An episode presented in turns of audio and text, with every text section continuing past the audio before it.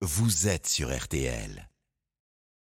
Le jardin RTL. L'instant jardinage, c'est avec notre spécialiste Pierre le cultivateur. Avec la pluie et le beau temps du moment, il y a des choses à faire dans les potagers. Pierre va vous aider, bonjour. Bonjour Stéphane, bonjour à tous. Justement, potager, c'est le moment de débuter, de se lancer Alors oui, on a vu la semaine dernière comment préparer une parcelle et suite à cette chronique, j'ai eu quelques questions. On m'a dit, c'est bien Pierre, tu nous as expliqué comment réaliser notre potager, mais tu nous as pas expliqué l'emplacement idéal. Est-ce que c'est le bon moment déjà de le faire? Euh, Est-ce qu'il y a des petits prérequis à prendre en compte avant de se lancer?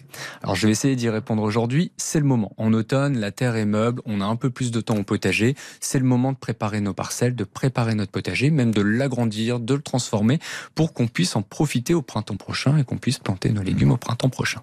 L'emplacement idéal, si vous voulez cultiver des légumes du soleil, des légumes du sud, aubergines, tomates, des fraisiers, du basilic, tout ce que vous voulez, à partir du moment où c'est une couleur un peu rouge et que ça vient du sud de la France, il faut 6 heures, voire 8 heures d'ensoleillement minimum Mhm. par jour. Donc l'emplacement idéal, c'est ça, c'est 8 heures d'ensoleillement par jour. Si possible, une zone protégée des vents du nord. Ça c'est vraiment, c'est des vents qui assèchent, qui vont refroidir vos cultures, qui vont refroidir la terre, le sol. Donc on essaye de protéger tout ça.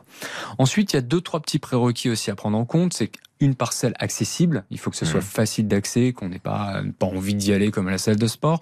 Il faut qu'on ait une zone avec un point d'eau à côté, ou sinon on va le créer. C'est le moment d'installer une cuve de récupération d'eau de pluie pour pouvoir avoir de l'eau à proximité. Si on doit faire 100 pas entre chaque arrosage, on va vite être épuisé, on va vite s'arrêter et on va vite baisser les bras. Du compost. Mhm. Aussi, c'est une matière très importante pour le potager. Ça va permettre de booster votre potager. Donc c'est la même chose. On peut installer un bac à compost en ce moment. Il n'y a pas besoin de creuser la terre. hein. Vous mettez deux, trois palettes pour limiter votre espace et vous jetez l'ensemble de vos épluchures, de vos déchets de cuisine dans ce compost. On n'oublie pas de remuer le compost et ensuite au printemps prochain, on pourra utiliser cet or brun, cette matière organique pour pouvoir l'épandre sur notre parcelle et pour pouvoir booster notre potager. Si c'est une première, si on se lance dans, dans l'affaire, on fait quoi Euh, Plutôt un petit format Faut pas Alors avoir moi, je vous conseille vraiment de ne pas avoir les yeux plus gros que le ventre. Moi, j'ai commencé avec un potager de 2 mètres carrés. Alors Mhm. aujourd'hui, il fait 120 mètres carrés, mais on commence petit avec des légumes simples, on se fait plaisir, mais on évite d'avoir des parcelles trop grandes de 10, 15, 20 mètres carrés. Le potager, c'est du travail, donc il faut aussi des bons outils. C'est peut-être le moment de faire une liste au Père Noël pour la fin d'année, d'avoir quelques outils.